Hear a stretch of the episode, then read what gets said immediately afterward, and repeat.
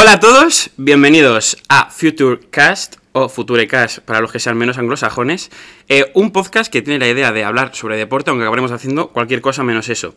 Eh, yo soy Rubén, un servidor, trabajador de este centro Futuras por Center, y a mi derecha, con esa sonrisa, está el CEO y fundador, que se llama Pablo Gómez. Encantado, ¿Cómo como estás? si no me vierais. ¿Sí, no? Muy bien. Y nada, chicos, aquí hoy tenemos a una invitada muy especial, Janessa Fonseca Romero. Es un placer tenerla aquí con nosotros, como si, Es un aplauso solo, pero ya lo voy. como si no la tuviéramos aquí todos los días. Así que nada, bueno, para que no, quienes no lo sepan, Janessa Fonseca simplemente y solamente es capitana de la Selección Nacional de Puerto Rico de Karate, cuatro veces medallista panamericana, campeona de los Panam Juniors Games y competidora en los Juegos Olímpicos de la Juventud y segurísimo que con un futuro currículum increíble. Como primera, pues te puedes presentar si quieres.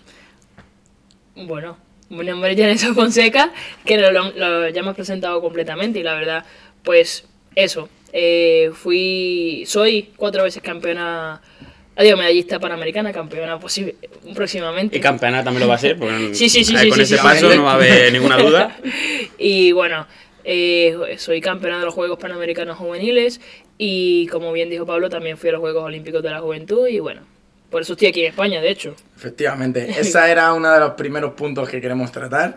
Eh, queremos que nos cuentes un poquito cuál es tu trayectoria, cuál es tu vida, qué haces en tu día a día y que nos cuentes un poquito esa historia desde la llanesa chiquitita hasta que Llanesa Fonseca, puertorriqueña, aterriza en España. ¿Para qué? ¿Cómo?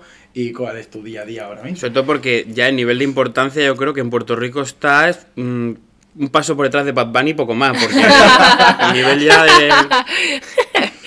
Eh, pues la verdad yo comienzo el karate como a los nueve años o así, este, en agosto del 2010 y nada, eh, comienzo en la selección en el 2013, voy a, mi primer campeonato panamericano, tal, no tuve suerte la verdad en ese primer campeonato panamericano normal, Eh, pero en el segundo sí es cierto que gané medalla de oro. Y entonces ya comencé a crear mi, mi legado por así decirlo.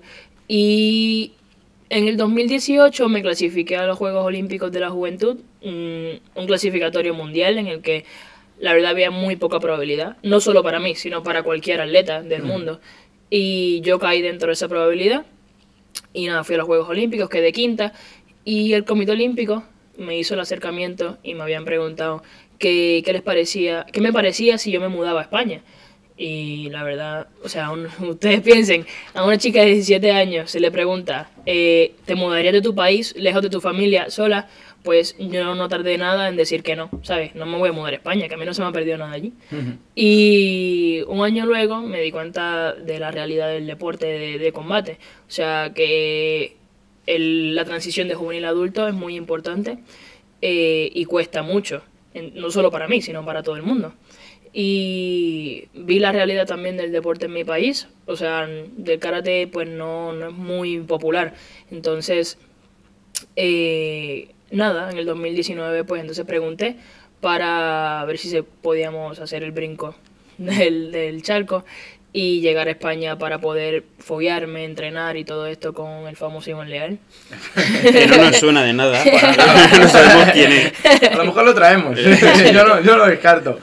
Y quiero que me hables de una cosa y, y es algo brutal, es algo que en el mundo del karate solo se ha dado una vez en la historia, unos Juegos Olímpicos, ok, no participaste en ellos, pero quiero que nos cuentes esa experiencia de preparación, porque tú viniste aquí a España meses antes del clasificatorio a los Juegos Olímpicos.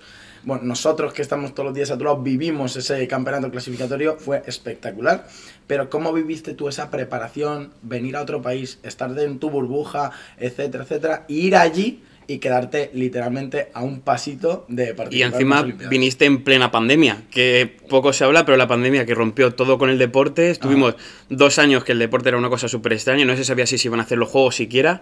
Y tú viniste aquí y, y casi. Pues te, les voy a decir un secreto. Y creo que aquí lo que me, me ayudó en, este, en ese proceso fue la ignorancia. Yo no era No sa- consciente. no saber a lo que te ibas Sí, a sí, sí, sí, sí. enfrentar. Te lo juro. No. Yo no era consciente de lo que suponía todo eso. De, de preparación. Que yo he entrenado y ya está.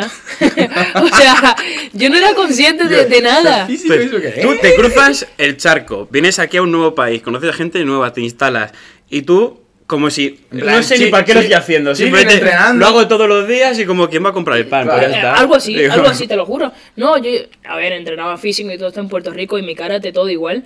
Lo único que, claro, es que yo no esperaba nada. De ese preolímpico yo no tenía ningún tipo de obsesión, o sea, sí, Tokio, Tokio, Tokio. Y realmente me llegué a obsesionar con esa meta, pero el preolímpico, o sea, no tenía expectativas de nada.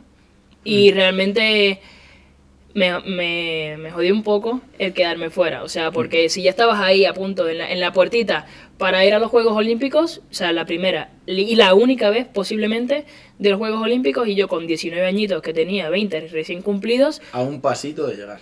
a un pasito de Tokio. Wow. O sea, eso sí fue muy grande y justo la semana pasada hablaba con eso con el equipo. Yo les decía, ¿ustedes se imaginan que hubiésemos clasificado a Tokio? O sea, es que le hubiésemos puesto en la Puerto China. Rico en Para karate en los. Juegos Olímpicos. Yo, yo que he tenido la posibilidad de estar ahí, me he dado cuenta de lo, de lo chiquitito y a la vez tan grande que es Puerto Rico. Porque yo digo Puerto Rico, ahora con esto de reggaetón, ah, los cantantes, de la hostia, y digo, ¡guau! Lo peta. Mentira. Es, un, eso, es una chincheta en el mapa, tío. Es O una sea, isla. Es increíble. Es súper pequeño y tiene mm, calidad en muchísimas cosas. Janessa Fonseca, Adriana Díaz, eh, la atleta, eh, Campeona olímpica barbaridad. de- Sí, Camacho Efectivamente, eh, Mónica eh, una, una barbaridad. Pues respecto a esto, quería hilarlo con otra pregunta. Te voy a hacer una pregunta que sé perfectamente la respuesta. ¿Alguna vez te has planteado dejarlo? ¡Buah! ¡Buah! Muchísimo, Yo- muchísimo. Yo, yo he contado alguna y voy por la ¿Quién no? 98, es que ¿Quién imagínate.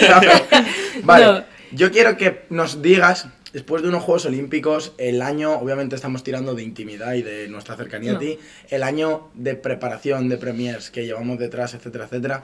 ¿Qué le dirías tú a un chaval, a un mm, deportista, persona mayor, joven, niño, da igual, que ahora mismo está en esa situación, en ese punto de quiero dejarlo, no sirvo para esto, etcétera, etcétera. ¿Cómo lo hiciste tú? ¿Qué te inspira a ti?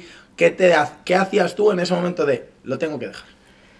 Vale, realmente yo cuento como un equipo de 10. O sea, y es por eso que no he tirado la toalla. Hmm. Este, porque realmente tengo gente que va detrás de mí, o sea, y tengo gente que vela por mí. Ahora bien, sé que no todo el mundo tiene ese privilegio.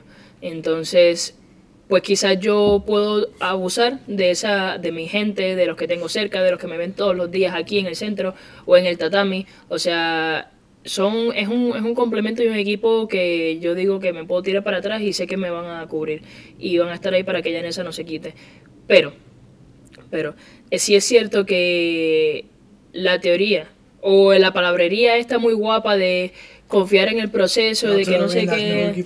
Trust the process. Keep it up, bro. Es que queda guapísimo por Instagram. Sí, sí, o sea, sí. Para los que reels, queda- los reels sí, sí. quedan No, no, no te quites, que Rule vas. number 50. It's not Pues, over. está, está muy guapo, pero realmente la teoría, pero la práctica Hay que tenerlos. eh, sí. O sea, eh, cuesta mucho porque aunque la gente te diga, no, confía, sigue, qué tal, y tú tienes gente importante diciéndotelo. O sea, es que no es que estás loco, que te lo dice X persona. No, no, no. Te lo está diciendo gente élite, ¿sabes? Eh, y, y aún así, con tanto, con tanto tropiezo, pues a uno le cuesta. A uno le cuesta seguir, uno le cuesta.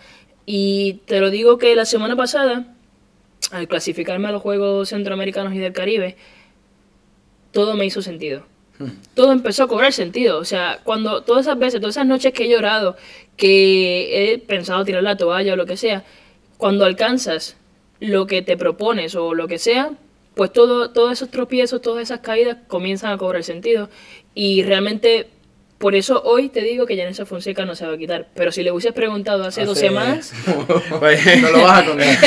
hace dos semanas, pues te hubiese dicho con lágrimas en la cara, bueno, te lo dije, que no sé, que no sabía para qué lo hacía o que no me, no me, no me hacía feliz y es mentira, solo estaba en un punto de agobio, de, De estrés. de uf, de tener todo en contra y de que tener Porque demonios encima- en la cabeza. Justo has hecho dos años ahora en, que desde que Sí. te viniste aquí a España. Entonces, claro, ha sido dos años y claro, tuviste ese de casi clasificarte a los Juegos Olímpicos, pero esto es como tu primer gran éxito después de los Juegos Panamericanos Junior, Efectivamente. de decir, me he vuelto a clasificar y ahora soy, estoy doble clasificada tanto en los Juegos eh, Centroamericanos como los Panamericanos, que eres la única puertorriqueña que lo ha yo, hecho. Bueno, aparte de, obviamente, tener en cuenta eh, que Llanesa es para el deporte puertorriqueño historia. eh, primera puertorriqueña en ganar los Junior Pan Games. Eh, después de ese logro, después de ese pico de éxito, llega detrás un año de preparación.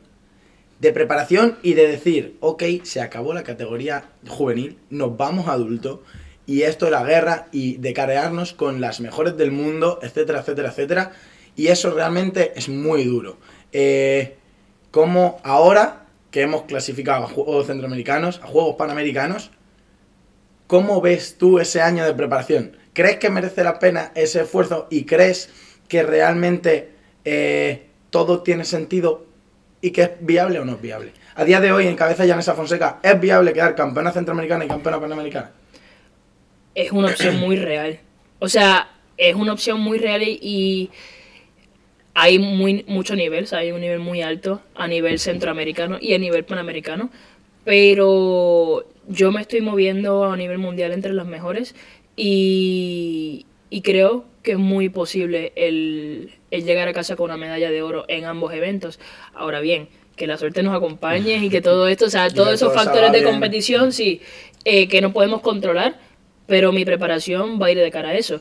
Y todo el año pasado eh, me mantuvo, sí, fue muy, fue muy fuerte, fue muy fuerte, sí. Fue duro. eh, seis eventos, bueno, cuatro eventos a nivel mundial, dos eventos a nivel americano. En el que Perdimos no, en sí. Y que- sí, Sí, sí, sí, fuera en todo. se fui en plan- blanco. plan, yo, siempre, yo siempre he dicho, y yo no tengo ningún problema, yo siempre he admitido, no, Janessa Fonseca va a ganar los Juegos Panamericanos, pero llevábamos un año perdiendo todos los campeonatos. Sí, sí, sí, yo- por la lo suerte, único que me por el reglamento, por lo sí, que sí, sea, lo único que pero me mantenía eran las pequeñas victorias. O sea, ganarle a X país y que ese país llegara a la final, por y ejemplo. decir, yo lo he ganado y ese cabrón Sí, está peleando. efectivamente. O sea, me pasó muchísimo. Yo Bueno. no quería decir, pero la egipcia. no, ganamos una competidora egipcia 6-0. La turca. Y esa egipcia llegó a la final y ganó la medalla de oro. Yo decía, hemos ganado a las mejores de cada continente. Sí, sí, sí, no, Y- a la tercera del mundo, por ejemplo. O sea, he es, ganado. es algo increíble, pero claro, ese año tuvo que ser tan duro que yo lo que creo es que eh, después de esta clasificación a Juegos Centroamericanos, en tu cabeza había un clic. El objetivo era clasificar a, y ahora el objetivo ha pasado a ser a ganar a. O sea, ganar los Juegos Panamericanos y ganar los Juegos Centroamericanos. Sobre todo Ese- porque- eso viene del trabajo y de la resistencia a lo duro que fue ese año entero de preparación. La gente más, yo creo que muchas veces no entiende cuando se habla del deporte de alto rendimiento es, eh, sí que se es más consciente de, por ejemplo, los ciclos olímpicos, ¿no? Duran cuatro años y la gente está cuatro años entrenando Para competir tres minutos. para competir tres minutos. Exacto, exacto. Para competir tres minutos o lo que dure cada deporte, su competición, etcétera. Pero son cuatro años que a lo mejor lo único que has conseguido ha sido la marca o la clasificación, que es como Janessa hasta ahora. Es verdad. Es verdad. Es que es como Janessa hasta ahora. Eh, ella ha conseguido después de un año y pico clasificarse a los dos eventos más importantes de América, del continente americano, porque no hay dos eventos deportivos que En sean más importantes los que esos. Panamericanos es Allí lo es. que hay anterior antes de los Juegos Olímpicos. Sí, o sea, o sea, a- allí es, yo es algo que me costó. Es lo más ver, grande. pero allí es como, bueno, es, es unos Juegos Olímpicos De chiquititos. hecho, Sí, es, sí, sí, sí. es tan importante que incluso muchos atletas no van a ir al campeonato del mundo de karate por ir a los Juegos no, Panamericanos. no, Claro, eso mucho no, es. delegaciones enteras. sí. Delegaciones enteras Entre y países yo, importantes. por ejemplo, no sí, yo yo voy a ir al campeonato del mundo por mis Juegos Panamericanos. Claro. Exacto. Y entonces, claro, hay que tener en cuenta que esa preparación que hacen los atletas dura años y que con suerte muchos lo consiguen o consiguen llegar allí y luego a ver qué pasa. siempre hay que jugar. Eh, efectivamente. O sea, para mí el deporte es muy duro. O sea, el deporte de alto rendimiento y muy poca gente lo comprende. O sea, y ya no te hablo de, de cada cuatro años. entrenas, en ese tú es que solo, solo entrenas y corres. Sí, bueno. Sí, bueno, escucha, que eso Que tiene se un pongan a mérito. hacerlo. Claro. Se pongan a y hacerlo. no, a mí a veces me ha, me ha dolido, me ha dolido, que a veces eh, pues pierdo, como el año pasado. No, ¿qué tal que es gente de mi propio país, o sea, me tiran o lo que sea, y a mí eso me duele, porque caramba, estoy al otro lado del mundo, sola, no, no me estoy excusando, pero estoy entrenando, me estoy entregando, estoy entregándole mi juventud a mi país. O sea, estoy haciéndole, se estoy entregándole mi vida de momento. eh, y aún así no ha llegado ninguna medalla importante. No quiere decir que no va a llegar. Entonces, eh, estoy trabajando duro, honesto, ¿sabes? Como que lo estoy entregando todo y, y por gente que no entiende de, de qué va el alto ¿De qué, lo es la rendimiento. ¿De qué es la élite como tal? Claro, o sea, es que incluso gente que está en la élite y sigue sin entender cómo no sacas resultados todas las semanas, que es como si... Exacto, que es normal. O sea, ¿sabes? Eso es otra cosa que me ha dado mucha paz, que me, me he movido dentro de los grandes y he visto a los mejores caerse. O sea, hoy ganas y mañana no. O sea, y así mismo, o sea, como le pudiste haber ganado el número uno, viene el número 80 y te da una y paliza. te- efectivamente, y te la dobla. Claro, entonces pues a mí eso es lo que me ha tenido tranquila y simplemente confiando en el proceso, aunque me ha costado. Y bueno, eso, que, el, que realmente pienso que el, que el que no arriesga no gana. Es muy fácil no arriesgar, Claro, efectivamente. porque así nunca vas a perder. Si no arriesgas, si no arriesgas no- nunca vas a perder. Hombre, yo soy campeón de mi portal, no. no, no, no va a ganar nunca nadie de eso. Pero es muy fácil tirarle al que, al que sí está arriesgando. Claro, el que, Y- está, al- al- el que juega falla. Claro. Eso es así. Si no juegas y te quedas viendo el juego, no vas a fallar nunca.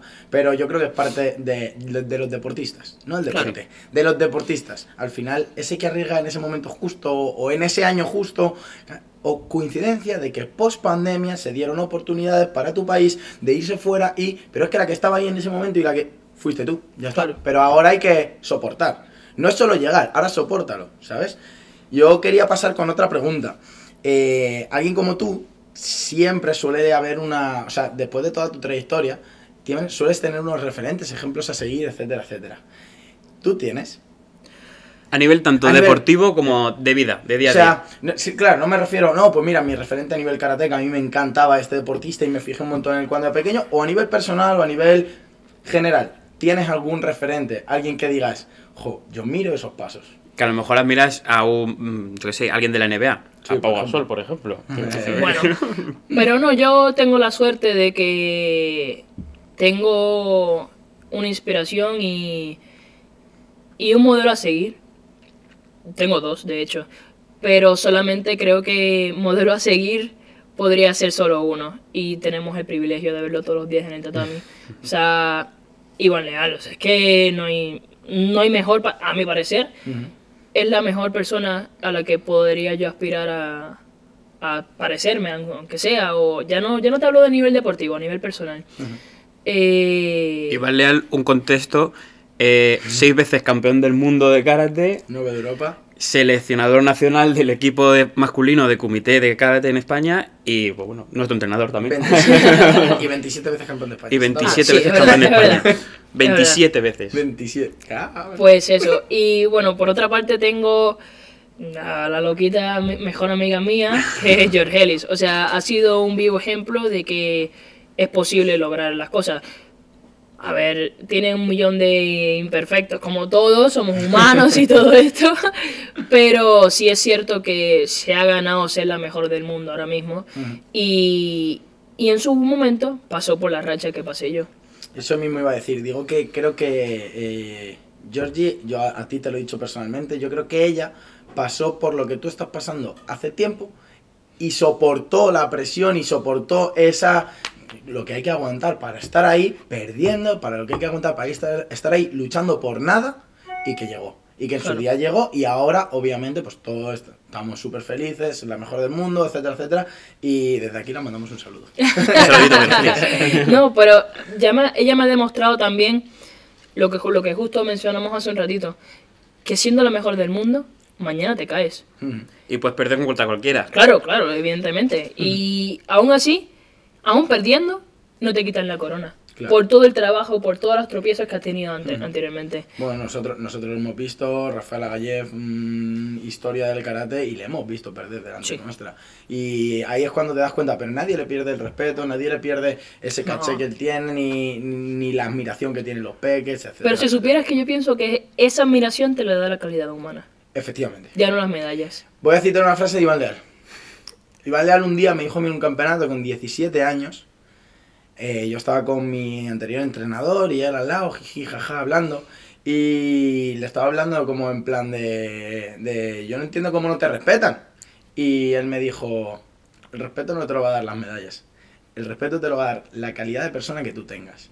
Y me quedé aquí así como todo rayado y digo, joder, cabrón, me lo está diciendo uno que podría tirar. Esta, esta pared la tiraría con medallas solo. Digo, Sí, sí, digo, podía cabrón, enterrarnos en medallas a todos, de hecho. Digo, y me quedó como marcada y, y muchas veces se lo he recordado a él mismo. ¿Sí? Y sí, me lo, me lo dijo cuando era chiquitín, cuando tenía 17. Bueno, ¿qué coño? Después de un combate con Rubén. Eso decirte, porque seguramente. Me- lo dijo, ser, me lo tenía dijo. que ser.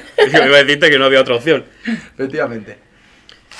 En- ¿Tú cómo crees que es tu importancia para con el deporte puertorriqueño? Mm, Vale, mi aportación ahora mismo a nivel de equipo de selección nacional. No. Oh. Eh, tu, tu cabeza, tu figura para el deporte puertorriqueño. Vamos a poner el mismo ejemplo. Sí. Pau Gasol para España. Eso es. Rafa Nadal para España. ¿Me entiendes? Vale. Por ahí van los tiros. ¿Cómo consideras y a qué aspiras tú de cara al karate puertorriqueño? Pues realmente el karate, como antes mencioné, no es un deporte muy conocido en mi país. De hecho, ahora mismo quien tiene la, la delantera es el- la, la pelota, el béisbol, eh, el tenis de mesa está Adriana teniendo un Díaz. increíble. Sí, Adriana Díaz está teniendo un pique increíble. Pero a mí me gustaría llegar a ser como ellos. O sea, como Mónica Puy, como Yasmin Camacho Queen, como. De hecho, mujeres. O sea, ahora que estamos en el mes de. Es verdad. hecho. Sí, de hecho, es que realmente, no por minimizar el deporte masculino, pero el deporte femenino ha tenido un boom importante en mi país. Yo siempre he dicho que a mí el karate femenino me gusta más. Sí, es que. es Y que- ya es fuera que- razones externas. No, fuera de razones externas, fue- fuera de todo lo que vosotros habéis podido pensar, es que es más bonito porque son más malas.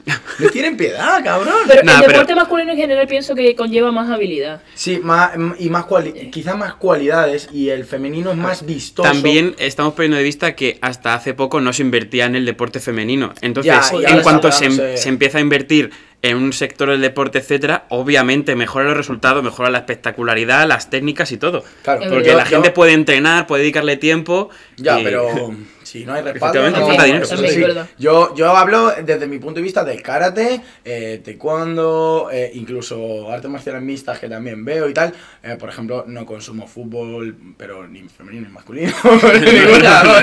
pero hablo de, de ese sector. A mí me gustan más las artes marciales a nivel femenino.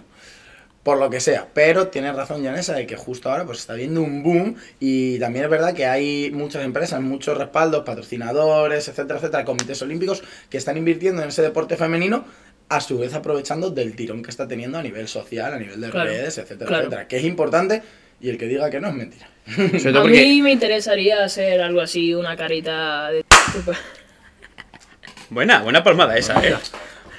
Vale, bueno, estamos Después- de vuelta. después de este corte- Hemos hecho un pequeño corte. ¿Cómo lo vamos a hacer? En plan, cuando suene el pi directamente, después de este corte, ¿tú sabes lo que te quiero decir? No me estoy enterando mucho, pero bueno, Cuando ya suene me el encargo yo. Sí. pi, que entre directamente. Este humilde trabajador lo solucionará. Perfecto.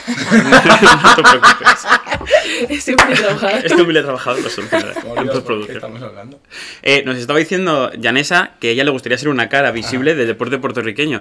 Y además, en Puerto Rico, claro, muchas veces eh, desde Europa o países europeos que tienen más capacidad de ganar medallas en Juegos Olímpicos, Ajá. no nos damos cuenta de lo importante que es una medalla olímpica para otros países. Eso es. Y en Puerto Rico, una medalla olímpica es Sí, sí, sí, sí. que, os pongan, que os pongan de repente en una posición en el medallero olímpico.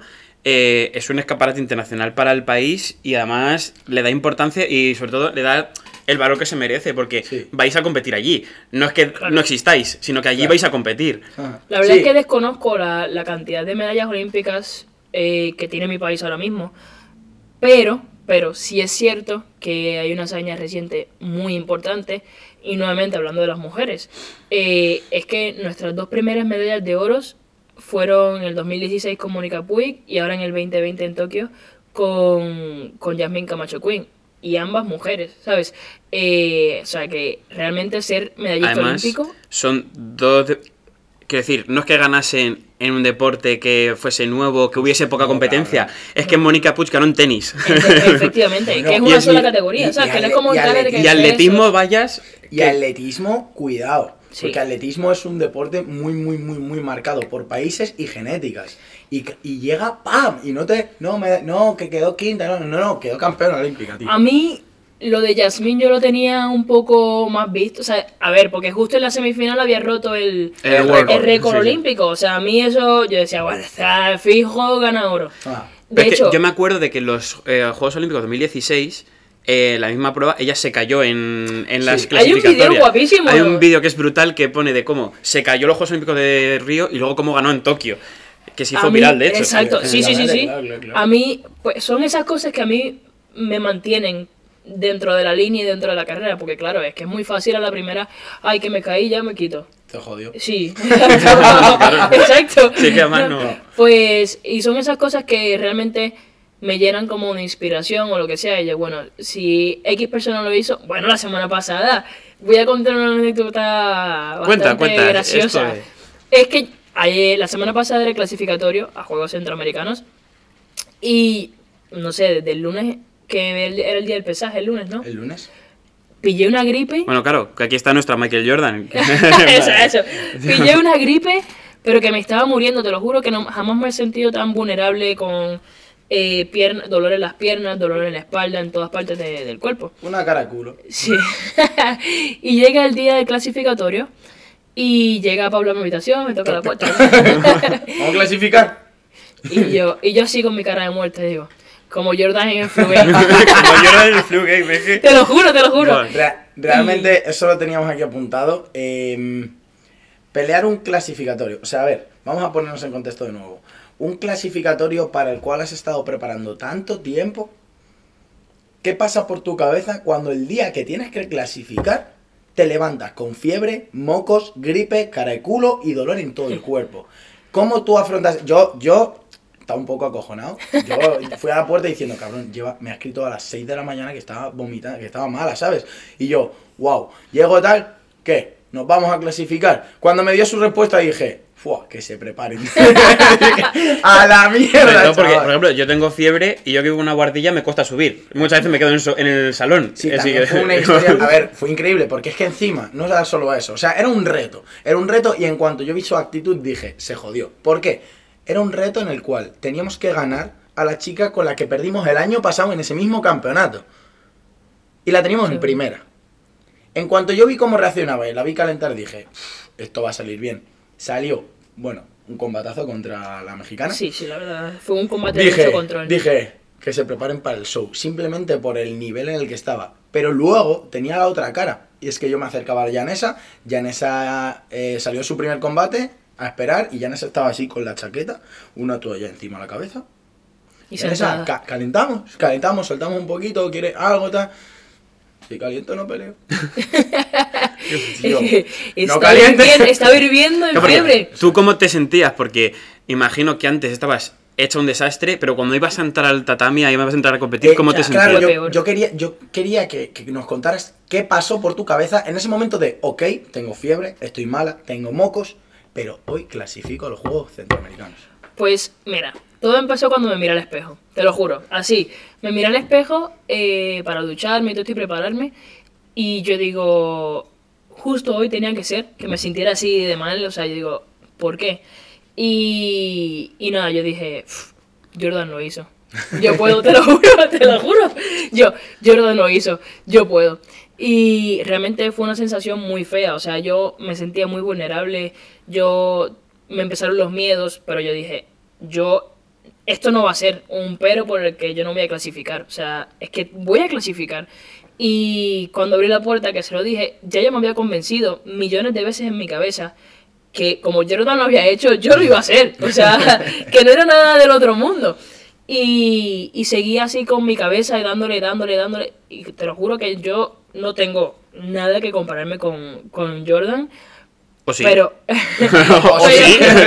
pero era la mentalidad con la que estaba yendo. O sea, y, y todo el rato me repetía Jordan, Jordan, ¿qué pasa? Me pongo a calentar y yo me encuentro muy rara. Sí, estaba muy rápida, estaba bien, pero yo, eh, yo a Janessa, y ¿cómo te lo imagino? Su autoridad calentando, no, nos pasa mucho. Vamos a un campeonato y calentando. Nosotros somos el centro de atención de toda esa sala. Y eso es, Es algo que es a ella He eh, no nos gusta, obviamente, pero, pero yo la veía y decía, jo, cabrón, hoy no, hoy no tiene ese, esa chispa que normalmente está teniendo. Pero claro, veía velocidad, veía puntería, veía timing. Yo estaba viendo como en plan de, Siempre- oye, hasta, hasta hoy que está malita, el, el- el- el trabajo que hay detrás está dando resultados y está Esa preparada. sensación siempre me recuerda a cuando veía, o veo los Juegos Olímpicos, que me acuerdo que yo, los de Londres fueron unos que a mí como me impactaron mucho, porque me los vi enteros Ajá. y encima era pequeñito, entonces te sorprenden. Sí. Y siempre me acuerdo de Mo Farah, que, era un- que es un corredor de atleta, un de atletismo, que creo ganó el 5000 y el 1500, bueno, es que hizo el récord olímpico en las dos. Y me acuerdo de la imagen esta previa que hacen cuando están calentando fuera del estadio antes de entrar a, a estos, me acuerdo de esa sensación de decir, wow, ¿sabes? Como diciendo, tengo que ganar a este tío. Y esa es como la sensación que hay en las salas de calentamiento, de, to- de todos los campeonatos además. Efectivamente, de, de cualquier, a cualquier magnitud. Eh, el, pro- el problema es que, claro, llegas a tal nivel en el cual eh, es, es como una lucha mental de, hostia, tengo que, en cinco minutos salgo a pelear con ese. Pero es que encima, ese eh, tiene este historial. Pero es que yo tengo este. Y el de ahí tiene otro mayor que el de los dos. Y al final te tienes que olvidar de los demás, porque si estás pensando más en los demás que en ti mismo, Eh, no. Pues justo creo que te voy a decir que en este campeonato logré desbloquear eso. Hmm. Eh, porque, claro, mis capacidades físicas en ese momento eran las que eran. O sea, y estaba limitada, no te voy a mentir. Eh, porque mi cuerpo me daba lo que me daba. No era que le podía pedir un uchiro brincando o lo que sea. Pues no, pues no. Y en otro momento, en otro momento, sí. Pero en ese, ese día no podía. ¿Y qué sucede? Entrando al tatami, eh, ya pues para pelear, mi primer combate, me comienzo a marear. Y sé que empiezo a notar las piernas muy raras y todo esto, y no por nervios, solo era por el tema de que me encontraba mal. Y, y nada, gano ese primer combate que yo sabía que tenía que ser muy controlado porque eh, la mexicana venía de ganarme el año pasado. Eh, y yo, te- yo estaba como un poco ansiosa por ese combate, no te voy a mentir. O sea, quería saber cómo iba a terminar. Y la verdad terminó, mejor no pudo haber terminado. Impresionante. Eh, muchas personas confundieron mi control con pasividad. Yo que Y- estaba contentísimo. Yo lo vi de la tele y también estaba muy contento, la verdad. Pues yo sentí que, que controlé cada movimiento de combate, a pesar de que, bueno, si yo si- siempre estoy concentrada, este estaba por tres. Sí. O sea, increíble. Y, y fui desbloqueando un nivel de, de seguridad en mí que, que antes no había experimentado. Pues porque me encontraba bien, porque tal, pero a nivel mental esto fue muy importante. Y ya luego los demás combates, sí, fue un show. espectáculo. rodando, Sí, fue un show. sí, sí, sí. Y, y Pablo me decía, Yanesa, calienta, vamos a calentar o lo que sea. Y yo decía, "No, no, sí, Y yo sí". no, yo estoy tranquila. O sea, te lo juro, te Y lo yo, juro. y yo decía, entonces bien. No, no hay nada que hacer. digo, no, no, no, si mientras sigas ¿Y peleando yo para qué venía hasta aquí? Yo, le- Si yo no le hay dije, yo le dije, bueno, si mientras sigas peleando así, yo también estoy bien. No, y ya luego los demás fueron 8-0. Sí. Entonces, pues... Que es el máximo de puntuación que se puede anotar el en. Pues fue, fue, un, o sea, fue un clasificatorio en el que desbloqueé. De hecho, le dije a Pablo, este año quedó campeona panamericana. Wow. Se lo dije así. Sí, sí, o sea, sí, sí. este año quedó Yo, campeona. yo, mi combate contra la mexicana, la habíamos visto tanto, habíamos entrenado tanto para ella. Es más, habíamos desbloqueado tantos días, tú has estado presente en ellos, de este trabajo no nos sale, esto tiene que salir, traca, traca, y esto para esta tía, no es para otra, es para esta, tal. Y llevaba yo tanto tiempo que yo dije, si esto lo gana, se, se acabó. Claro. El resto del campeonato, no te voy a decir no me preocupaba. No, no, sabía que daba igual lo que fuera a pasar, que iba a ganarlo. Y, y la- el momento ese de salir, chocarle la mano y que me dijera, voy a quedar campeona panamericana. Y yo dije, Sobre todo porque esto es algo que muchas veces no se valora en el deporte. Muchas veces, cuando lo vemos desde fuera, ya sea en fútbol, en la NBA, etcétera, tú piensas que tú estás buscando el espectáculo, pero la gente que está compitiendo está buscando ganar. Claro. Y a veces eh, no vas a tirar el trabajo de un año o de meses de ganar un combate, un partido en concreto, solo por hacer espectáculo. para, para hacerte el chulo, A veces, a veces con que suene el pitido final y salga que tú has ganado, Suficiente. es lo que hay que hacer. Claro, y ya está. no, y ese es el deporte la de gente a veces se decepciona un poco porque Yanesa en un combate no hizo una proyección guapísima. Buah, ya ves. Vaya decepción se llevan. Y yo, pero es que no todos los días puede ser día de fiesta. Claro. No, que- claro, no solo eso, sino que eh, es muy sencillo eh, en tu club o con tus amigos o tal. Tú, "Guau, mira esto, barra, un patadón. Eh, hazle eso a la campeona mundial. Sí, sí. Ah, no, házelo, a ver qué pasa. Que a veces puede pasa. salir. Sí, claro, A claro, veces claro, puede claro. salir, Pero, pero- pero, no, con pero- la may- no con tanta facilidad Claro. como sale en el club o en el tatami o lo Claro, que sea. eso es. Y ya no solo eso, sino que, a ver, eh, por mucho que el deporte vaya orientado a un, digamos, espectáculo, a un show, el deporte, si das show y pierdes, no vas a ningún lado. Ahora, gana y posteriormente da show. Ah, que verás qué bien te va. Pero claro, es ese punto de hay que ganar. Y es lo que decimos. Ya es un competidor muy joven y está rompiendo barreras. Y esas barreras, ostras, también es ese control. Yo noté mucho control y más que control, noté conciencia. Teníamos a Iván, yo tenía a Iván en el teléfono 24-7 todo el rato, ra, ra, ra, ra. Y, y me decía, está relajada. Y le dije, no, está concentrada. Y digo, te prometo que está lo más centrada que yo la he visto en mi vida. Digo, y está tranquila, no relajada. Eso es- Tranquila, eso se llama seguridad y conciencia. Eso es O sea, entrar en la zona, que se suele Sí, decir de los deportistas. ¿Por qué estaba tranquila? Por todo el trabajo que hay detrás. Efectivamente. Ahora, si yo no hubiese currado nada, si yo no hubiese. Estuve, estuviese te cagas, Sí, sí, sí, cagas. sí, sí, sí. Estuviese, vamos, muriéndome de, de ansiedad. Pero estaba muy tranquila porque sé que lo había entrenado todo. Mm. O sea, eh, había tenido compañeros que me habían incomodado muchísimo. Rubén, uno de ellos. Soy el saco de pruebas número uno. o sea, habían técnicas que me hacía que me hacían sentir vulnerable, insegura. Sí, sí, sí, sí. O sea, habían cosas que había entrenado. ¿Cuántos días hemos llorado todo el año en el tatami? No lo podemos contar. No lo podemos contar, no pasa nada, pero... pero Hay que hacer una media. Ahí, ahí es cuando yo lo veo, de decir, ostras, es que de una vez salió. Y salió con quien tenía que salir, en el escenario que tenía que salir y en el momento que tenía que salir. Y yo creo que eso es también lo que te hace como subir a ese nivel y decir, wow, ahora controlo. Ya no es juego, ahora juego y lo controlo. ¿sabes? Eso, eso. Es, es impresionante. Quería ir con unas cositas rapiditas. Eh, te voy a hacer primero una pregunta y luego la otra, como tiene que ser. ¿Qué claves podrías decir que son necesarias para tener éxito? Me da igual si es una, dos, cinco. Tener paciencia. Tener paciencia. Es la, creo que la más importante y la más difícil de todas. Eh, porque yo realmente ahora mismo tengo, nuevamente, un equipo increíble. O sea, yo mm, tengo diferentes personas a mi alrededor que, que me hacen, pues eso, trabajar al día a día. Y ya no tan solo la parte física o la parte de karate, o la parte, no, no, no, la parte emocional, la parte Psicológica. la parte eh, de administración incluso. O sea, tengo un equipo en el que me puedo tirar para atrás y, y confiar. Pero sobre todo creo que la destreza más importante es la paciencia.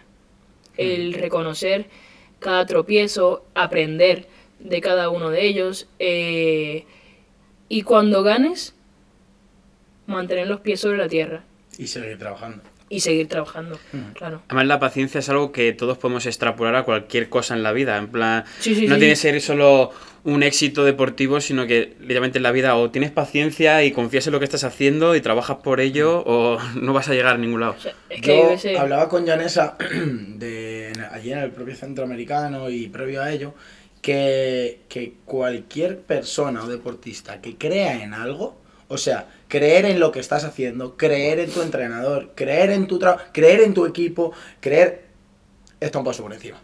O sea, lo extrapolo, me da igual, a la religión, al deporte, a lo que sea. Tú crees, por ejemplo, a mí me pasaba, yo decía, yo creo en el tío que tengo en la silla. Y él dice que esta técnica mía es la mejor. Claro, esa técnica mía era la mejor solo porque yo creía en ella. Luego he descubierto que tenía más. Pero, pero para mí era solo esa. Y yo decía, y yo decía Jolín, eh, creer en algo, en tu equipo, en ti, en tu trabajo, o incluso creo en que este año es mi año y punto, te hace estar un nivel por encima. Y, y es, Pues sí. es, es como eso. O sea, es- esa paciencia es fundamental. Yo creo que al final es un equilibrio entre esa paciencia, esa constancia, creencia, digámoslo, y, y la otra que, vale, está muy bien decir, oh, hard work, trabajo duro, tal. No. La constancia y la entrega. Hay que sacrificar mucha mierda para estar aquí. O sea, Que para, suena muy fácil, suena, o muy sea, fácil. Y luego Eh, es muy fácil también que no salga. Eso es. Y es muy fácil que cuando no salga te vengas abajo, digas, hasta aquí hemos llegado, porque a veces hay Porque este no, sufrimiento que es que- innecesario. para que para Eh, llegar tiene que no salir. Y si, Claro. si, si sale, ostras, eh, mantenerte ahí de nuevo es jodido. Pero para llegar a que salga, tiene que no salir muchas veces. Y ahí es donde yo digo entrega. Porque cuando digo entrega me refiero a, los que estamos aquí lo sabemos muy bien, hay que renunciar a muchas cosas. Hay que renunciar a muchos amigos, a muchos fines de semana, a muchos cumpleaños, a familia, a días que podías estar tocándote los huevos en casa. O sea, hay que renunciar a tantas cosas. A tu propio dinero. Que, eso es, que yo lo llamo, ya no es constancia, trabajo duro, no, entrega. O sea, tienes que entregar parte de tu vida a ese deporte. Y solo un pequeño porcentaje lo logra.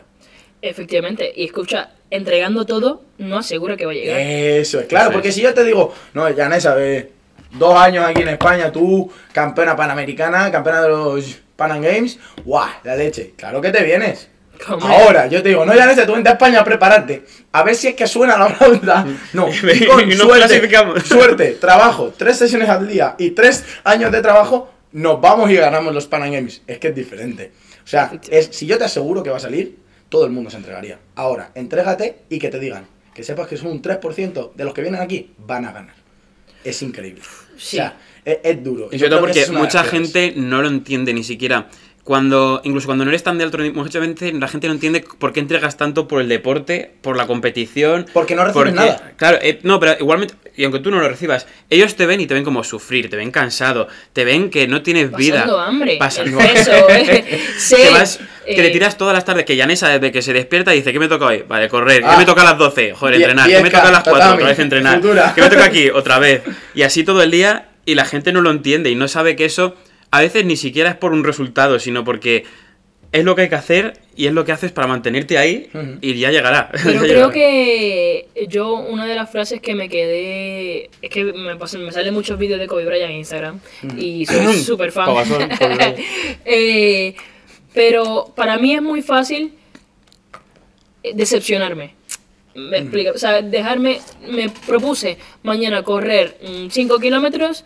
Y para mí es muy fácil decir, ah, paso, ¿sabes? Sin embargo, si quedo con Rubén a correr 5 kilómetros, lo voy a hacer. ¿Qué sucede? Eh, Kobe Bryant en uno de esos reels y uno de esos videos, una entrevista que le estaban haciendo, él dijo, es que yo nunca tuve negociación conmigo mismo. El la planificación la hice hace tiempo y todos los días tengo que cumplir con eso. No hay peros, no hay, no que me amanecí, problema tuyo. Problema tuyo, a mañana a las 8 en la pista. Mañana a X hora entrenando. Mañana en el tatami, ¿sabes? Y creo que yo así era que me convencía. Yo me decía, el plan ya está hecho. No hay negociación con Yanesa Fonseca. O eh, ti- tienes que hacer lo que está escrito porque tienes una báscula que vencer. Tienes unos rivales de frente que quieres ganar. Tienes unas medallas que quieres eh, conseguir. Entonces, eso no te va a llegar de que por guapo. No. Eso te va a llegar por trabajo duro, por honestidad sobre todo. Porque yo le puedo decir a Pablo, sí que corrí. ¿Cómo sabe que corrí? Claro, no, eh, yo sé que, yo sé que corre cuando me manda la foto. Normalmente la foto es ¡raca! 10 kilómetros, loco, y yo, ¡ah, está bien, está bien! 10 kilómetros de los 100 que tengo esta semana. No, pero yo, yo realmente creo que, mira, lo hablaba hace poco con un chico que me encontré y yo decía como que cuando tú planificas, sobre todo con el deporte, no el que pide tres días de fuerza a la semana como entrenador y preparador físico, el que me diga que no puede, directamente yo no quiero trabajar ahí. Pero con un deportista, a veces hay que programar todo lo que se debe y exigir todo lo que se puede. Yo muchas veces le he dicho, no corras. No corras. Se te atra- eh, ibas a hacer una gestión administrativa en Madrid. Has perdido el metro, llegaste tarde, te han hecho esperar. ta, ta, ta. Vas a llegar al centro y al tatami. No corras. Cumple con lo que puedes. Pero claro, entiendo también esa versión del deportista. Lo primero porque hemos estado ahí hace, exigente, sí. eh, hace muy poco. Y también porque conozco esa ambición y ese contrato contigo mismo de... eh, no, no, el entreno es a las 8. Yo lo habéis visto. El entreno es a las 5. A las 5 se entrena. Punto. Se acabó. Ya está. No hay negociación. Pero creo que eso también es como eh, la autoexigencia. La, al final la autoexigencia es como lo que tú quieres esperar de ti mismo. Y es como ahí, es como ser tu propio diablito aquí detrás. Eh, no, cabrón, que hoy eran tres sesiones y estás, llevas solo dos. Es que Tienes que Sí, hacer sí, las sí, tres. sí, sí. Y yo creo que eso también es como un punto que los deportistas tienen que controlar, tampoco hay que pasarse, pero también muy bonito porque eso te enseña muchísimo en la vida. No, Sobre todo- a mí me entran episodios de estrés. Eso iba a decir. Cuando- El estrés mental, el estrés al cuerpo que se hace con una programación deportiva de alto rendimiento. Sí, pero un ejemplo, tengo hoy planificado tres sesiones, por decir algo. Una carrera, eh, venir al centro, que va a trabajar mi físico, y el tatami. Vamos a decir que por X o Y razón, una de esas tres, que ya yo las tenía en la cabeza, no se puede, por las circunstancias que sean, o porque me encuentro mal, o porque no hay tatami, o porque por el deportivo cerrado, o sea, cosas que no puedo controlar, me crean impotencia, Sí, me crean... decir, joder, yo quería, esto es parte Sí. de mi curro, de mi trabajo. Y me siento incompleta si no lo hago. Ujú. Me siento Y- como que he fallado. Hay muchas veces está la parte de que muchas veces me- con ella me toca a mí de decir, no pasa nada, tranquila. lo- ostras, lo, lo hacemos todos los días porque uno se nos escape un porcentaje chiquitín, no ocurre nada. Pero entiendo la mentalidad del deportista. Hombre, O sea, eh, se entiende esa autoexigencia, porque yo era igual. Y yo y soy igual. Entonces, la entiendo. Pero también es verdad que hay a veces eh, cuando no se puede, y no porque no se quiere o no se deba, eh, hay que tolerar un poquito. Sí, pues esto es como cuando haces una entrevista de trabajo y dices que tu peor defecto es que eres muy perfeccionista. Claro. Pues igual. No, no he llorado yo un millón de veces también pues por eso. Sí, es verdad. Me cago en la madre, qué susto. Y bien. Bueno, pero bueno, la claqueta está, sigue funcionando. Volvemos aquí. Estamos aquí, tenemos claqueta. Tras la pausa publicitaria. Ojalá tuviese publicidad que nos Buah, diese. leche. Pero bueno, para recibir algo, ¿no? Rollo para poner aquí Apple o algo así. Apple, no des publicidad si Sí. no tenemos Vanessa. publicidad. Claro, mi Claro. madre. De confianza. Mira, hablando de tu madre, qué casualidad. ¡Justo! Nos viene perfecto para la siguiente pregunta. Eh, hay una historia que a mí personalmente me gusta bastante y que hasta se hizo famosa en Puerto Rico porque hubo un, un artículo, noticias y todo. Y es que tú cuando estabas preparando los Juegos Olímpicos de la Juventud, que no estabas ni clasificada, eh, pasó un huracán por Puerto Rico, tú estabas en Puerto Rico, tu madre no está en Puerto Rico, encima a tu madre le pasó algo. Y eso, esa historia más creo que representa mucho como tu unión y tu relación con tu madre. Entonces, cuenta tú esa historia que... Bueno, eh, en primer lugar, a mí mi madre juega un rol muy importante dentro de mi carrera deportiva. O sea, tiene el- ha estado siempre, siempre ha estado presente en cada uno de mis eventos eh, y siempre ha dicho presente. No importa si es mundial, si es panamericano, no importa. Mi madre ha estado siempre ahí conmigo en cada entrenamiento y todo esto siempre ha dicho presente durante mi carrera deportiva, por lo que le da un toquecito especial a, a mi relación con ella, ¿no? Eh, pues en el 2017 eh, yo tenía dos años sin treparme al podio panamericano, la categoría de cadete, y en junior, pues fue en, en Argentina, ese, ese campeonato panamericano. Y yo creo que tenía que ganar medalla en ese panamericano, entonces para que se me llevara al clasificatorio. al clasificatorio. Ni siquiera, Ni siquiera. ni siquiera. Es que esto, esto es súper heavy, eh. paréntesis rápido. Es que los deportistas no luchan por esa medalla, es que luchan por la pequeña posibilidad De de, tener la opción A ir ir a ese, cla- clasificatorio. a ese clasificatorio. Claro. O sea, póngase en contexto. O sea, no es que estuviera luchando por nada, estaba luchando por el doble. Nada de nada. No hay nada, mal cabrón. Nada de nada. Nada de nada. A ver, también eso es bueno, porque de base que tienes. Nada. ¿Y qué Pues tienes por vamos. delante? Pues vamos. Nada de nada. Pues, ¿qué pasa? Nada, mi madre en, en Buenos Aires cogió una gripe o algo así, se enfermó. Eh, y yo, luego de coger la medalla de bronce en ese campeonato panamericano, subo a la grada, le doy un abrazo y le digo, mamá, te prometo que, que el próximo año regresamos a Buenos Aires. Que yo no tenía ni idea de nada, pero le prometí eso a mi madre. Porque los Juegos Olímpicos de la Juventud Eh, fueron en Buenos Aires. evidentemente. Y, y que regresamos a Buenos Aires. ¿Qué sucede? Nada, como a las dos semanas o así, mi madre hace karate. Y se fue a Estados Unidos a examinarse de su cinturón negro y todo esto. Y estando allí, durante el examen, pues eh, cogió una infección o se le llenaron de, de agua los pulmones. Algo sucedió eh, que tiene que ver con la, con la gripe que había pillado en, en Argentina. Y, y bueno, nada, este, mi madre cayó en coma, estuvo unos días sin responder y tal. Y eso fue muy fuerte, eso fue muy fuerte. De hecho, cayó como el 18 de septiembre o así para la fecha del cumpleaños de mi hermano. Y el día 20 eh, eh, llega el huracán más fuerte de la historia de Puerto Rico. O sea, el huracán María, categoría 5, destrozó todo eso. Porque tú estabas en Puerto Rico con tu hermano y, Y tu madre, madre en Estados Unidos. estaba en Estados Unidos. Con lo cual estabais vosotros solos en casa. y Bueno, sin- con familia, con mis tías y todo esto. Pero sí, eh, lo peor era que no teníamos comunicación y no sabíamos si mi madre estaba viva o estaba muerta. Así de fácil. O sea, no sabíamos nada. Eh, por más que intentábamos comunicarnos, no había redes de, de teléfono, no había luz, no había casi ni comida. O sea, Sí. no había agua. No Sí, había sí. agua. Vamos a empezar por eso. Eh, y fue una temporada muy fuerte. Yo lloraba muchísimo. Lloraba muchísimo. Y lo único que le pedía a Dios era que me permitiera cumplir mi promesa. Porque, ¿qué pasa? Uno de esos procesos eh, de clasificación era eh, el campeonato del mundo en Tenerife. Y yo no pude ir porque era en octubre y había reventado aquel huracán en septiembre. Rico, sí. Claro, en Puerto Rico. Y yo clasificaba las primeras dos del ranking y yo estaba número 3 en ese ranking. Claro, si yo nada más iba al campeonato del mundo, Pam, me, claro, me subía y, y podía, había mayor posibilidad entonces de clasificarme a esos Juegos Olímpicos. Pero no pudo ser porque Por las una- circunstancias sí, eran las que eran. y bueno, eh, la verdad, comenzamos a entrenar poco tiempo después de, de clasificatorio, eh, del, del huracán, discúlpame. Y en unas condiciones que no eran ni humanas. O sea, en la, piensa, en la pista de atletismo tú piensas que habían árboles tirados en medio, estaba roto. O sea, teníamos que entrenar antes de las 6 de la tarde porque si no se iba la luz del sol y ya no teníamos más luz. Eh, fue bastante fuerte, la verdad, todo ese proceso. Eh, logramos entrenar y tal. Luego mi madre llega a Puerto Rico y ya todo cobra más sentido, ya todo... Porque tu madre se recuperó y os entrasteis después de que se recuperara que Eh, estaba bien. Exacto, exacto. O sea, ni yo ni sabía que mi madre venía a Puerto Rico. Eh, y de la nada estoy un día en casa de mi abuela, sin luz ni nada, y ella llega. O sea, así. Eh, Hola familia, estoy bien. no, no, lle- llega mi madre sola, o sea, ni siquiera con nadie, llega ella. Y, y eso fue muy fuerte, o sea.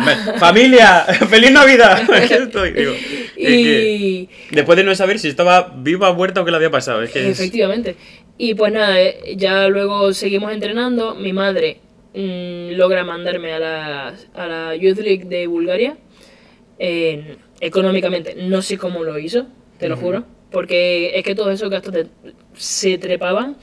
Eh, y bueno, que de cero posibilidades que yo pensaba que tenía de colgarme una, una medalla en esa Youth League, porque habían como 128 atletas Eh, bueno, inscritas. es que Bulgaria fue. Sí, sí, fue muchísima o sea, gente. Sí, sí, sí. rollo categoría- Bueno, Bueno, lógicamente porque estaba la clasificación en juego. Claro, había mucha gente que quería. Pero hablamos de categorías de cada peso, no de categorías, Sí, no, sí. de cada peso con ciento y pico de atletas. O sea, en Bulgaria tú ganabas siete combates y te quedaba la final todavía. Efectivamente, algo así. ¡Loco! Más o menos, claro, claro, sí, más o menos. Claro. Y yo jamás me había enfrentado a un nivel mundial. O sea, yo no había salido de América, jamás. Eh, y mi madre solamente me mandó a pasar dos o tres combates. Sí, eso. O sea, ella... Y la verdad fue que logramos llegar a, a la final contra España, de hecho. Eh, y ganamos. Pero eso fue como que nos abrió una nos abrió los ojos. Sí, como Hostia, ¿qué- la qué pasa aquí? clasificación olímpica está en dos o tres semanas y hay posibilidad. Fue lo único que Porque ahí ganaste la medalla de oro y eso te permitió clasificar al clasificatorio. Mm, bueno, ya me iban a mandar No, de todas sí. formas, Ah, ya te pero van a mandar sí, confirmamos el hecho de que De era que en el posible. clasificatorio había una posibilidad, Posibilidad de de clasificarse. clasificarse a los Claro, Juegos. era pequeña, pero bueno, El clasificatorio que clasifique, clasificará la clasificación. es una cosa. pues llega ese, ese clasificatorio y yo, pues, igual que para el Prolímpico de Tokio, tenía pajaritos en la cabeza. Te lo juro, tenía un mono así, haciéndome Qué, así. qué bonita la Cuenta, cuenta, inocencia. cuenta, cuenta que de un hiciste el niño. día antes de pelear. Nada, mamones, sí. Tenía el tema jet lag. Dice, nada, yo Mamones. me dormí como a las, A las 4 3 de la mañana, sí. Yo, porque eran dos días de clasificación. Entonces yo decía, bueno, primero voy a ver qué pasa. Y, y ya está.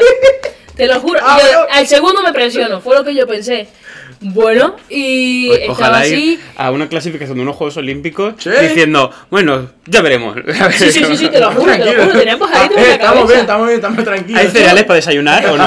En plan, yo, me, yo me pienso ahora, yo me presiono ahora más de lo que me presionaba en ese momento. Y no era consciente de nada. Claro. Entonces, eh, la verdad fui pasando rondas contra países que, o sea, vamos, mi primera ronda fue contra China, luego Turquía, luego Croacia, luego, ¿sabes? Como que fueron países fuertes. Y yo fui a una, una a una, Italia, o sea, es que peleé con Francia, es que peleé con muchísimos países fuertes. Coño, ¿ganaste a todos? Con la Y le gané a todos, claro. Y, y bueno, me clasifiqué y tal. Llamamos a mi madre por videollamada. Y mamá, mamá, que lo logramos, que regresamos a Buenos Aires. Y eso era llorando y tal, de felicidad, porque Dios me había permitido cumplir mi promesa de que volveríamos a Buenos Aires y todo esto. Y, y fue muy bonito el tener a mi madre en Buenos Aires eh, nuevamente. Y todo ese proceso fue brutal, fue brutal y yo no me creo hoy, por hoy, que todo eso es real, que todo eso, que mi mamá se enfermó, que seguimos, o sea, que pasó un huracán por mi país, por mi casa y nos destrozó, este, que mi mamá llegó a, casa de nuevo, viva, sana, salva, eh, y logramos clasificar, o sea, es que tú piensas que de 120 y pico atletas que pudieran haber clasificado, clasificó Puerto Rico. Y... Pues eso es lo que se les clasificaban 8, creo, ¿no? ¿Eran? No, nos clasificaron cuatro. Ay, claro. claro, por, mundo. Clasificación. por clasificación eran solo cuatro de todo el mundo. O sea, Había dos que no de un clasificadas campeonato, por ranking, creo que era, ¿no? ¿O cómo Ah, no, no, sí, ahí sí éramos ocho del mundo. Claro, Claro. era eh, Pero ocho allí, claro, Claro, pero Buenos Aires. aún así. Pero para Claro. clasificar solo iban cuatro. Claro. Aún así, había iban por 8 otro proceso. atletas de todo el mundo, Sí. de todos los países que hay en el mundo y delegaciones. Ocho. 8. Personas. Y Puerto Rico colado. No, no, no colado. y Puerto Rico, no, trabajado, Puerto Rico ahí en medio de. Efectivamente. de eso. Entonces, eh, realmente eso fue despertando. Yo te- ya de anteriormente ya era medallista panamericana y campeona, pero eso fue despertando. Hostia, que aquí hay talento. Hostia, que aquí Sí, hay sí. posibilidades. ¿Cuántos atletas de Puerto Rico hubo en los Juegos Olímpicos de Buenos Aires? Bueno, éramos una delegación. mm, No recuerdo, pero ¿Te éramos refieres de 20 y Puerto pico. Rico o de Sí? De Puerto Rico, en general. Puerto Rico. De no, éramos, éramos poquitos. O sea, a diferencia de otros países. Eso, eso, eso quiero decir. Éramos po- siempre somos eh, somos poquitos, o sea, somos menos, menos cantidad. Y el karate estaba ahí metido. Y el karate estaba ahí metido. Y era por Yanisa Fonseca. Uf. No sí. era por otra persona. Sí, eso es. Pues además, sí, sí. ahí da la casualidad de que estuviste con gente que ahora son promesas del deporte Sí, es, claro, puertorriqueño, claro, claro. tú incluida. Mm, Que- Efectivamente. Sí, digamos que es como esos Juegos Olímpicos de la Juventud son como la reclu- el reclutamiento de, de, De las futuras esos- promesas. Eso es, de esos pequeños atletas que dicen, no, no, es que este va, pero para largo plazo y lo vamos a sacar de aquí. Pues y, además- y así comparto de- eh, eh, comparto ciclos olímpicos ahora, eh, mi primer ciclo olímpico, con muchísimos atletas que fueron conmigo a los Juegos Olímpicos. Es. Entre ellos las chicas de Boliplaya, Ah, eh, Adriana. tengo Adriana, la mismísima Adriana, eh, comparto ahora con Sairi de, de judo, o Ajá. sea, tengo como que muchos compañeros que salimos de esos de aquel juegos. evento. Claro. Sobre todo porque ¿ves? Esto, la gente muchas veces no sabe porque los Juegos Olímpicos son cada cuatro años. Tú en tu día a día se te olvida de la importancia de los Juegos Olímpicos hasta que es el año de los Juegos Olímpicos y un mes antes dices, son los Juegos, vamos a verlos porque encima son en verano y por la tarde hace un calor. mochila, claro, pero hay gente que literalmente, gracias a unos Juegos Olímpicos previos de la juventud, etcétera, luego ha podido desarrollar carreras deportivas enteras. Efectivamente. Y empezar Sí, ahí sí. ciclos olímpicos y solo ir y clasificar ese tipo de competiciones, aunque parezca una tontería y aunque sea gente de 16, 17 años que de repente clasifica a un evento así de Es el tocho. futuro. Claro, es el futuro. Mm. Y sin ese tipo de eventos es imposible que luego haya Juegos Olímpicos Sí, sí, sí. con nivel. Lo que, lo que es es increíble el nivel de esos eventos de categorías tan pequeñas. O sea, Sí. de, chavali- de chavalines, bueno, nosotros lo vemos todos los días entrenando, de chavalines de 14, 15, 16 años que tú dices, qué locura. Qué O sea, talento. qué locura. De, y efectivamente, luego solo unos poquitos de esos, en unos años, siguen ahí, siguen manteniéndose, tienen resultados. Y claro, etcétera. todo ese talento necesita recursos. Entonces, sin una Ahí exposición como unos Juegos Olímpicos De la de la juventud, es imposible dar recursos a la gente si no sabes que están. Pero también te digo, muchos de los atletas que van a esos juegos, quizás algunos, a ver, tú no puedes, eso no se puede saber, pero bueno, que algunos de los atletas que van a esos juegos por X o Y circunstancias, porque la clasificación por deporte no es la misma jamás, eh, pues claro, son jóvenes, entran a la universidad luego, Y no son se conscientes. quitan, se quitan de- del deporte, entonces, claro, quizás al comité, a los comités olímpicos no les interesa apostar por esos atletas, Claro. porque no sabes cuál te va a durar, cuál te va, cuál está comprometido. Mm.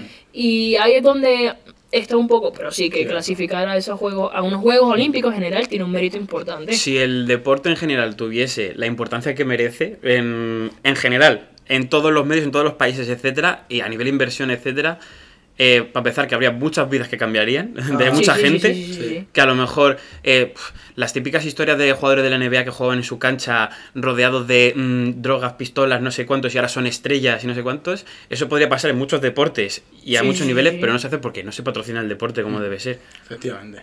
Vamos a ir con la última, La última, ¿no? pregunta.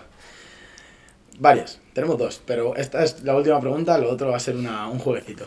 Eh, es tío. verdad. objetivo 2023. Buah.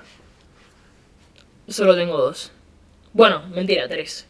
Están escritos en el espejo, frente a, mi cama, este, en mi habitación. Número uno, ganar los Juegos Centroamericanos y del Caribe. Colgarme mi primera medalla en una Premier League y ganar los Juegos Panamericanos de Santiago 2023. Realmente, ¿se van a cumplir? Pues no lo sé. Pero son mis objetivos y están muy claros frente a mí todas las mañanas. Nos veremos en un año y cumplimos. Y veremos qué pasa, y veremos qué pasa, veremos qué pasa. Pues no, obviamente sabemos que se van a cumplir y esperemos que se cumplan. Y vamos a hacer un juego que vamos Un a popularizar, un minijuego al final de cada, de cada charlita que tengamos.